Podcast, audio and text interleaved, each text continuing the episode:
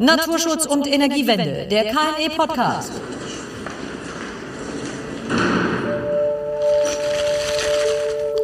Ein mannigfach in die öffentliche Debatte eingeführter und dort viel beachteter Vorwurf gegen die Windenergie lautet dahingehend, dass Vögel, darunter besonders seltene und schützenswerte, durch Windenergieanlagen in hohem Maße zu Tode kommen. Eva Schuster ist wissenschaftliche Mitarbeiterin im Kompetenzzentrum Naturschutz und Energiewende und eine der, wenn nicht die deutsche Expertin für Kamera- und Radarsysteme zur Erkennung von, sagen wir es so, auf Bauwerken zufliegenden Vögeln. Über diese Systeme und was sie schon heute bzw. bald zu leisten in der Lage sind, wollen wir uns heute mit ihr unterhalten. Meine Frage zum Einstieg. Die genaue Anzahl an sogenannten Schlagopfern, also mit Windenergieanlagen kollidierten Vögeln, ist umstritten. Sie soll heute auch nicht, sondern ein anderes Mal besprochen werden. Aber Frau Schuster, für welche Tierarten stellen Windenergieanlagen in der Tat und zweifelsfrei eine zumindest potenzielle Gefahr für Leib und Leben dar? Und welche Kriterien bzw. wissenschaftlichen Grundlagen werden zur Bestimmung dieser Sensibilität herangezogen. Mit zweifelsfrei ist es schon mal so eine Sache. Es ist so, dass es eine Reihe von Vogel- und Fledermausarten gibt, die als kollisionsgefährdet gelten. Dennoch muss man sagen, dass Kollisionen glücklicherweise selten vorkommen. Eine Reihe von Groß- und Greifvogelarten, da hat man allerdings eben herausgefunden, dass diese im Verhältnis zu ihrer Häufigkeit überproportional häufig eben auch kollidieren. Das liegt an unterschiedlichen Dingen. Einerseits ist es so, dass sich eben die Rotorblattspitzen sehr schnell drehen und ähm, diese aber nicht als Gefahr wahrgenommen werden. Die Vögel sind teilweise eben auch unaufmerksam, wenn sie Nahrung suchen oder wenn sie Revierkämpfe austragen. Und dann kommt es eben zu Kollisionen. In welchen Situationen das dann konkret passiert, ist allerdings schwer vorherzusagen. Die Arten, die äh, da immer wieder angeführt werden, sind beispielsweise der Rotmilan, der Seeadler, Weißstorch oder auch der sehr seltene Schreiadler. Und biologisch ist es natürlich ein Problem, dass es genau diese Arten sind, die sehr lange brauchen, um geschlechtsreif zu werden, um sich fortzupflanzen und dann eben auch wenige Nachkommen hervorbringen. Und deswegen sind Verluste eben auch sehr schwer auszugleichen. Wäre es richtig zu sagen, dass eher weniger Arten windenergiesensibel ist von allen in Deutschland vorkommenden Vogelarten? Das ist eine schwierige Frage. Das ist ja immer die Diskussion. Äh, grundsätzlich sind alle Vogelarten nach EU-Recht geschützt. Ähm, in Deutschland haben wir eben auch im besonderen Artenschutz den Individuenbezug. Das heißt, eigentlich geht es um das einzelne Individuum. Aber darum hat man es sich eben, also um das überhaupt handhabbar zu machen, ähm, behilft man sich eben mit dieser Liste windenergiesensible Arten, die eben auch im Helgoländer Papier zu finden ist. Und diese Liste ist in den einzelnen Bundesländern eben auch übernommen in die naturschutzfachlichen Empfehlungen. Und das ist eigentlich die Leitlinie, wie sie in den Genehmigungsprozessen dann herangezogen wird. Und das heißt, diese Listen werden auch regelmäßig aktualisiert und sind nicht in Stein gemeißelt, sondern werden nach neueren Erkenntnissen dann auch durchaus mal geändert. Also die Empfehlungen der Länder, die werden schon aktualisiert und fortgeschrieben. Das ist natürlich kein Prozess, der jetzt halbjährlich oder jährlich passiert, aber schon, sage ich jetzt mal, vielleicht im, im Vierjahrestakt. Und da merkt man schon, dass die einzelne Art mal draufkommt oder mal wegfällt. Das ist schon so. Jetzt ist es ja so, es gibt ja verschiedene Möglichkeiten, wie man das äh, verhindern könnte, dass ja solche Vögel an den Windenergieanlagen verunglücken. Und eine dieser Möglichkeiten sind ja Kamera- und Radarsysteme. Diese erkennen dann zum Beispiel ja den Rotmilan, der sich der Anlage nähert und die schalten dann ab und verhindern dann im besten Falle eine Kollision des äh, Vogels. Jetzt Eva, meine Frage an dich, warum du dich beruflich so intensiv damit beschäftigst, mit diesen ja sogenannten technischen Systemen zur Abschaltung. Ja, ganz abgesehen davon, dass es halt wirklich ein wahnsinnig spannendes Thema ist und ein Thema ist, was sehr innovativ ist und in dem Bereich eben auch viel passiert, gibt es eine Vielzahl an Gründen, warum man sich eigentlich fast zwangsläufig oder gezwungenermaßen eben mit diesem Thema intensiv auseinandersetzen muss. Und als wir vor etwa vier Jahren angefangen haben, uns mit dem Thema Detektionssysteme zu befassen, gab es sehr viele offene Fragen, also eben auch viel zu tun. Einige davon, einige dieser Fragen bestehen auch heute noch. Obwohl wir schon ein sehr, sehr großes Stück geschafft haben. Also wir sind schon sehr weit gekommen. Es zeichnete sich aber eben schon damals ab, dass es ein großes Potenzial gibt, wenn man sich eben mit diesen Systemen ähm, befasst und eben die Chance, mit bestehenden Planungsunsicherheiten umzugehen und eben gerade Fakten zu schaffen in einem Feld, wo es sehr viele Unsicherheiten gibt. Ähm, das per se ist natürlich sehr attraktiv. Es ist aber auch so, dass es nicht nur darum geht, herauszufinden, was diese Systeme leisten und für welche Bereiche sie eingesetzt werden können, sondern am Ende steht die Frage, welchen Beitrag sie denn zu einer naturverträglichen Energiewende bzw. zu einem naturverträglichen Ausbau der Windenergie in Deutschland leisten können. Und das ist doch eine sehr sinnvolle Tätigkeit. Eva, du hast jetzt gesagt, dass du dich seit vier Jahren beruflich intensiv äh, mit diesen Systemen beschäftigst. Gibt es sie dann schon länger oder ist das eine relativ aktuelle Entwicklung? Tatsächlich gibt es diese schon sehr lange. Seit mehreren Jahrzehnten werden Kamerasysteme und insbesondere Radarsysteme zur reinen Detektion von Vögeln eingesetzt, beispielsweise im Offshore-Bereich. Hier geht es aber viel mehr darum, herauszufinden, wie häufig und wann Flugaktivität in welchem oder in einem gewissen Gebiet vorkommen die Fragestellung, die man ähm, hat, oder die Disziplin, um die es jetzt geht, dass man einzelne Vögel im Anlagenumfeld mit einer nahezu hundertprozentigen Erfassungsrate eben dokumentiert und verfolgen kann, das ist ein bisschen eine andere. Aber auch da muss man sagen, dass diese Disziplin seit über zehn Jahren, insbesondere im internationalen Forschungskontext, untersucht wird und diskutiert wird und diese Aktivitäten aber bisher eben so in ja, Norwegen, Frankreich, Spanien und den USA stattfanden. Und ähm, der ganz entscheidende Fortschritt ist jetzt eben, dass ähm, das Wissen über diese Fähigkeiten der Systeme heute wesentlich besser ist. Ähm, Wissen wird ja, steht zur Verfügung. Und vor allem auch in Deutschland laufen aktuell eine Vielzahl von Erprobungsvorhaben. Und das trägt ganz wesentlich zu einem weiteren Klärungsfortschritt bei. Äh, welcher Fortschritt konnte denn über die letzten Jahre hinweg bei diesen sogenannten Detektionssystemen erzielt werden?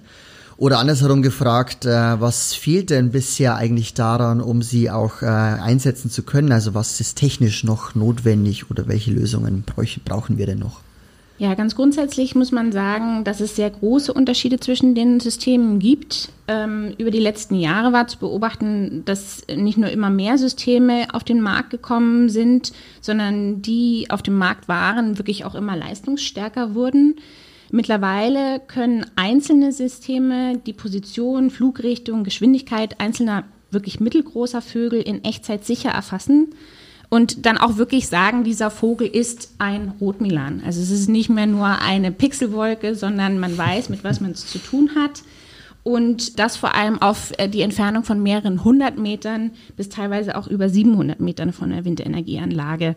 Mhm. Und damit ist eben eigentlich wirklich zu erwarten, dass die Systeme den Anforderungen der Genehmigungspraxis in Deutschland in nicht zu allzu ferner Zukunft wirklich auch gerecht werden.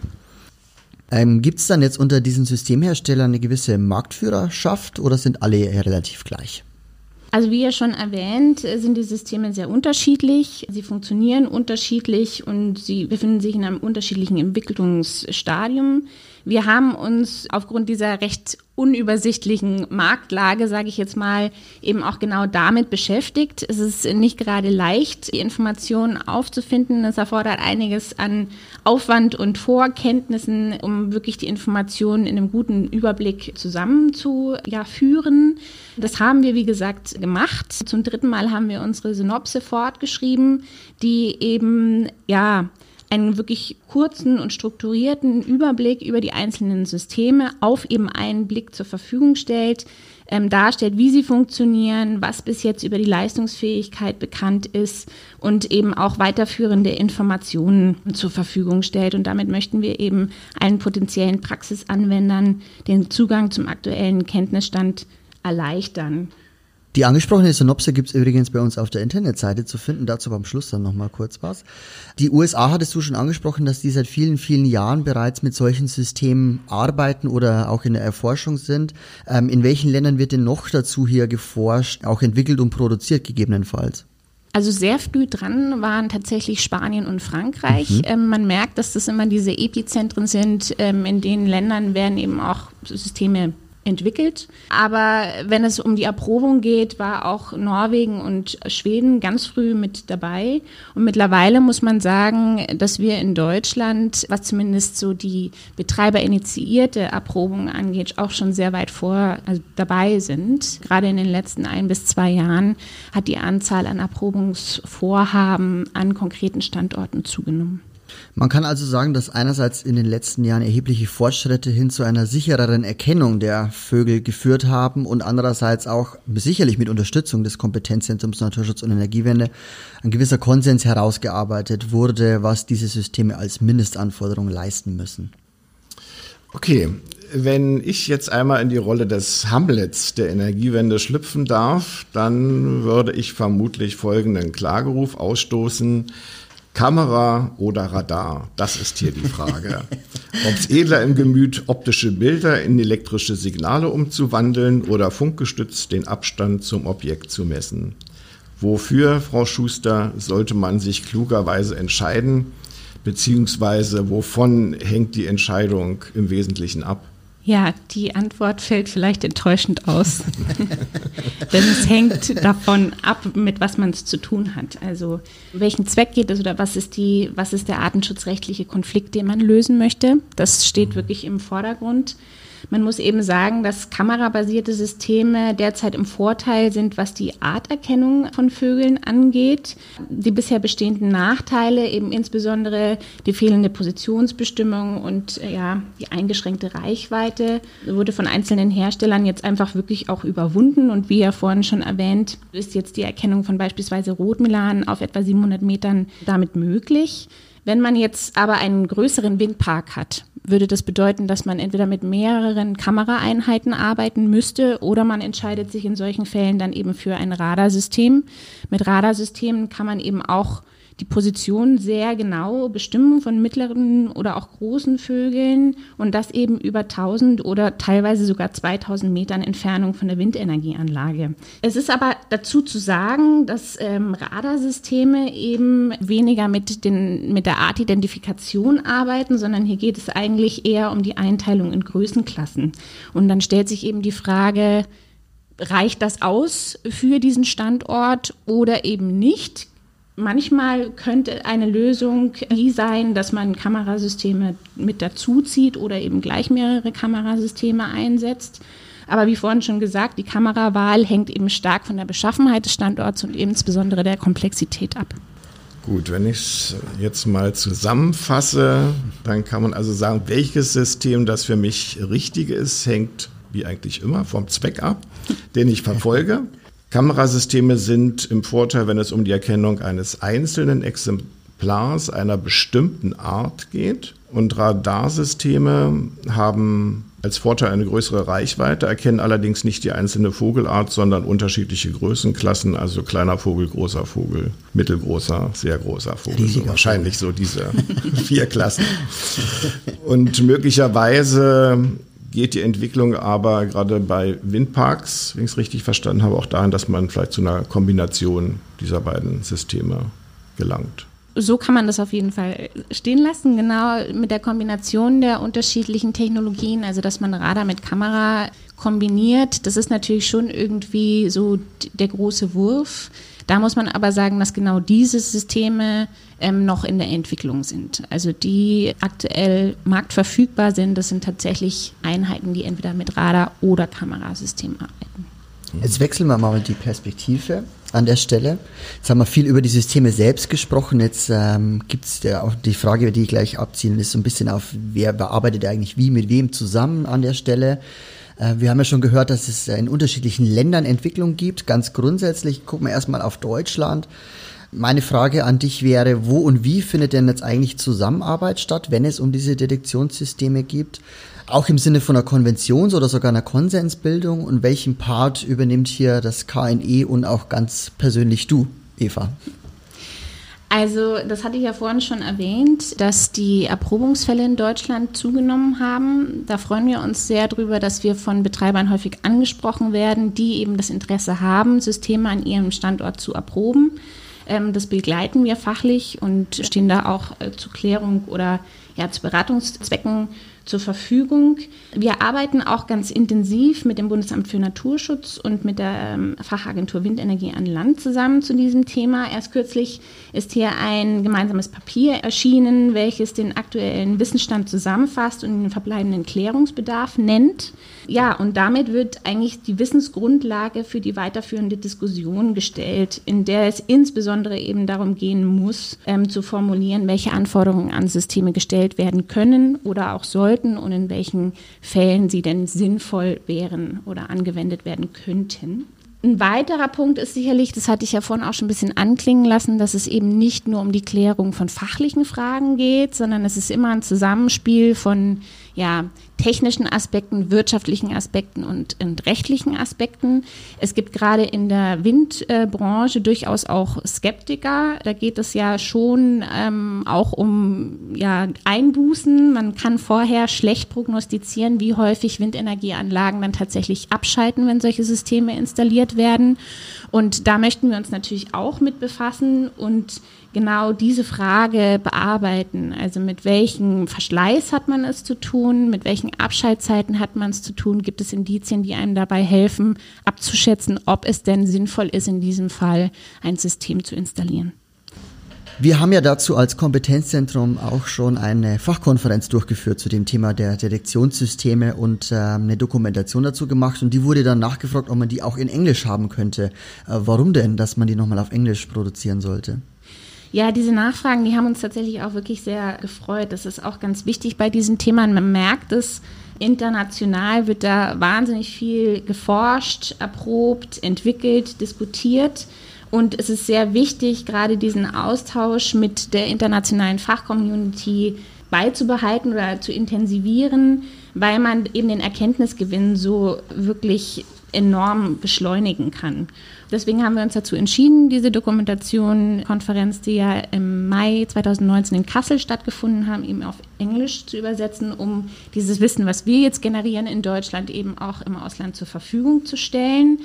Ähm, wenn ich sage Fachcommunity, dann bezieht sich das auch nicht nur auf diejenigen, die erproben und entwickeln, sondern auch ja, oder eben gerade die, die entwickeln, weil man eben auch sehen kann, dass die Systemhersteller ja auch häufig aus dem Ausland kommen und dadurch, dass die Anforderungen, die an diese Systeme gestellt werden, in den unterschiedlichen Ländern sehr, sehr unterschiedlich sind, ist es wirklich wichtig zu kommunizieren, was die Anforderungen in Deutschland voraussichtlich sein werden, so dass die Weiterentwicklung auch wirklich gezielt stattfinden kann und wir das ähm, eben beschleunigen können. Mhm. Wenn ich mich recht entsinne, dann warst du ja in, in Finnland, in Schottland und auch in den Vereinigten Staaten alles zu diesem Thema kreisend. Ja.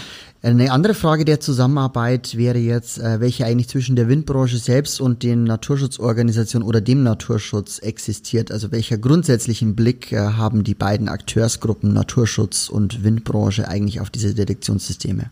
Man kann schon Tendenzen ähm, sehen. Man kann sicherlich nicht sagen, dass der Naturschutz immer die Meinung hat und die Windbranche immer die Meinung. Ist also nicht vertritt. klar, die einen dafür, die anderen dagegen. Ähm, genau, es gibt sicherlich auf beiden Seiten Argumente dafür und dagegen. Aus naturschutzfachlicher Sicht herrscht tatsächlich weniger Skepsis, weil man natürlich durch diese Systeme den Vorteil hat, dass man die Dynamiken abbilden kann, dass eben nicht nur die Brutpaare in den Fokus rücken, sondern dass man wirklich die einzelnen Individuen der Zielart berücksichtigen kann und eben die Unsicherheiten abgebaut werden. Und ich hatte ja vorhin schon gesagt, auf der Seite der Windbranche wird natürlich die Chance gesehen, Vorhaben jetzt genehmigungsfähig zu bekommen, die es aktuell nicht sind, weil man eben ein neues Tool an der Hand hätte, um wirklich Fälle, die konfliktärer sind, eventuell doch eben genehmigt zu bekommen. Aber auf der anderen Seite besteht natürlich die Planungs- oder die Investitionsunsicherheit, weil man eben nicht sagen kann, schaltet die Anlage jetzt dreimal am Tag für eine Minute ab oder hat man es wirklich mit unzähligen Abschaltungen zu tun und ruiniert sich dann eventuell die Anlagen. Das sind alles Fragen, die aktuell noch geklärt werden müssen. Da weiß man noch zu wenig und da sind wir ja eben dran. Also kann man sagen, man muss es eigentlich in der Praxis letztlich erproben, was du ja schon kurz angesprochen hast, um all diese potenziellen Auswirkungen dann ja auch so feststellen zu können. Also welche technischen Effekte hat das auf die Anlagen? Wie, wie sieht also die bedarfsgerechte Abschaltung konkret aus? Ist es ein paar Mal am Tag oder ist das für Stunden dann, dass die Anlagen dann abgeregelt sind? Ähm, wie geht da eigentlich der Verschleiß und die Wartung mit einher? Äh, wie sich das eben auswirkt? Und eben die angesprochenen wirtschaftlichen Effekte, die man ja berücksichtigen muss, weil das ist ja das, was auch den Betreiber interessiert der möchte ja Geld verdienen und soll auch Geld verdienen damit. Und er muss dann eben wissen, welche potenziellen Mindererträge damit einhergehen, wenn er eben diese technischen Systeme einsetzt. Ja, wir haben jetzt also eben über Skepsis gesprochen und äh, über die offenen Fragen, die es sowohl in technischer Hinsicht gibt als auch in Wirtschaftlichkeit Hinsicht und äh, offensichtlich auch im rechtlichen Bereich. An welcher Stelle ist denn der größte Hebel oder an welcher Stelle muss noch äh, am ehesten nachgearbeitet werden? Und wie weit entfernt sind wir davon, dass solche Systeme dann möglicherweise auch mal verpflichtend eingesetzt werden können? Also da möchte ich gleich mal einhaken. Das mit dem verpflichtend eingesetzt ist natürlich so eine Sache. Also man kann von vornherein sagen, dass absehbar ist, dass diese Systeme nicht auf allen Standorten Sinn ergeben. Also es gibt Standorte, da ist es sicherlich aus nicht nur Naturschutz fachlicher und rechtlicher Sicht sinnvoll, sondern eben eben auch aus wirtschaftlicher Sicht sinnvoll, diese Systeme anzuwenden, aber sie sind sicherlich kein Allheilmittel. Was äh, die letzten Hürden oder die, die noch bestehenden Hürden angeht, ich würde sagen, das ist eine Mischung aus allen drei Aspekten, also technisch, wirtschaftlich oder auch fachlich-rechtlich. Es ist so, dass absehbar ist, dass die noch erforderliche Entwicklung oder Weiterentwicklung der Systeme sicherlich keine bestehende Hürde bleibt. Also da ist man dran, man merkt, der Fortschritt ist wirklich enorm. Ähm, es geht vielmehr darum, wirklich den ähm, unabhängigen Nachweis zu erbringen, damit man wirklich dann abschließend sagen kann, mit was man es zu tun hat. Ich denke, dass für eine breitere Anwendung in der Genehmigungspraxis wirklich klargestellt werden muss, dass diese Systeme in der Lage sind, den Vogelkollisionen ausreichend wirksam zu reduzieren. Es ist allerdings absehbar, dass, ähm, wie gesagt, ja nicht alle Konflikte mit dem Artenschutz durch Detektionssysteme gelöst werden können und ähm, sehr stark eben es sehr stark von der Ausgangssituation abhängt, ob es denn eine mögliche Lösung darstellt. Sie sagten gerade, ein Allheilmittel seien die Systeme nicht. Wären sie es aber möglicherweise doch, wenn man sie einsetzen würde bei der Flächenauswahl für Windenergievorhaben? Könnte das nicht doch äh, die Rechtssicherheit erhöhen, dass diese Flächen tatsächlich geeignet sind für Windenergievorhaben? Könnte man nicht dadurch dann auch den Ausbau beschleunigen, dass da mehr Rechtssicherheit eintritt? Also sicherlich kann gesagt werden, dass ähm, durch die Systeme, durch den Einsatz der Systeme verbesserte Raumnutzungsanalysen durchgeführt werden können. Man hat einfach eine bessere Datengrundlage zur Verfügung, um diese Einschätzung oder Bewertung vorzunehmen. Das ist richtig. Man muss schon auch sagen, dass die Anforderungen an die Systeme, also technische Sicht, sage ich jetzt mal, andere sind, wenn man sie für die Flächenfindung oder Flächenbewertung auf einer großen Skala einsetzt. Also wenn man jetzt an die Raumplanung denkt beispielsweise, weil man dann wirklich größere Bereiche abdecken muss. Das heißt, es sind nochmal technisch sozusagen andere Herausforderungen. Aber wenn man die Systeme so wählt und ähm, wenn man sie eben einsetzt, um herauszufinden, wie die Flugaktivität in einem gewissen Bereich ist, kann man so definitiv zur Versachlichung beitragen und eben auch die Diskussionen mit den unterschiedlichen Beteiligten sicherlich auf einem, einem anderen Informationsniveau durchführen. Und könnten wir dann möglicherweise in naher Zukunft auch über ganz andere Flächennutzung oder die Nutzung ganz anderer Flächen nachdenken. Ganz vorsichtig gesagt. Ja, vorsichtig gesagt. Wald, Natura 2000 Gebiete, darf man so weit denken? Also vielleicht anders gesagt, könnte man rein theoretisch, wenn die Systeme die volle Leistungsfähigkeit hätten, überall fast schon Windenergieanlagen bauen oder ist das nicht vorstellbar? Das wird nicht vorstellbar sein. Also man muss sich schon überlegen, dass diese Systeme wesentlich mehr zutage bringen werden als ein Beobachter. Ich denke, es ist jetzt schon abzusehen, dass auf Standorten, die vorher durch Beobachter quasi bewertet wurden oder erhoben wurden, wesentlich weniger Konflikte auftraten, als wenn man dann noch mal ein halbes Jahr länger mit einem System schaut und es eigentlich viel mehr darum geht, wie man jetzt mit dieser Informationsflut dann umgeht, wie man die neu bewertet. Dass, wenn man sich eben mal so eine Raumnutzungsanalyse anguckt, früher hatte man es halt mit fünf roten Linien zu tun, jetzt hat man es dann vielleicht mit 150 zu tun. Das erfordert auf jeden Fall, dass man auch den gesamten Bewertungsmaßstab zumindest anpasst. Ich könnte mir vorstellen, dass die Tendenz zu sagen, jetzt wissen wir mehr, also muss der Konflikt auch größer sein und deswegen die Genehmigung eventuell sogar auch schwerer erteilt werden könnte, dass es so eine Tendenz auch gibt. Also ich denke, es gibt viele Chancen. Man kann versachlichen, man kriegt ein besseres Bild, aber man wird schon sehen, dass es keinen Standort gibt mit keinem Konflikt. Okay, wir blicken einer konfliktreichen Zeit entgegen. und können jetzt aber festhalten, etwas an technischer Entwicklungs- und Erprobungsarbeit ist noch zu leisten, aber das scheint lösbar zu sein im Zusammenspiel von technischen, Wirtschaftlichkeits- und rechtlichen Fragestellungen, die dann noch gelöst werden müssen. Genau, offen ist eben noch, ähm, was solche technischen Lösungen überhaupt kosten und welche Rahmenbedingungen für sie dann äh, entsprechend gelten, um dann auch einen Vorteil für den Betreiber darzustellen gegenüber bisherigen Vorgehensweisen. Ja, und in der Genehmigungspraxis wäre es sicherlich hilfreich, wenn die Länder klarstellten, dass die Systeme als Schutzmaßnahme zur Reduzierung signifikanter Tötungsrisiken in gewissem Umfang fachlich geeignet und wirksam sind. Am Ende können wir also sowohl der Artenschutz als auch der Ausbau der Windenergie profitieren. So scheint es uns jedenfalls. Moderne Detektionssysteme haben ein großes Potenzial, das unbedingt weiter erschlossen werden sollte. Wir sind auf einige verschiedene Dokumente eingegangen, die verlinken wir natürlich alle in den Show Notes.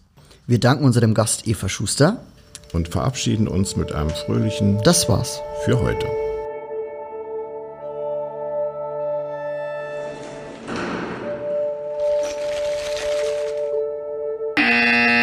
Naturschutz und Energiewende, der KNE Podcast.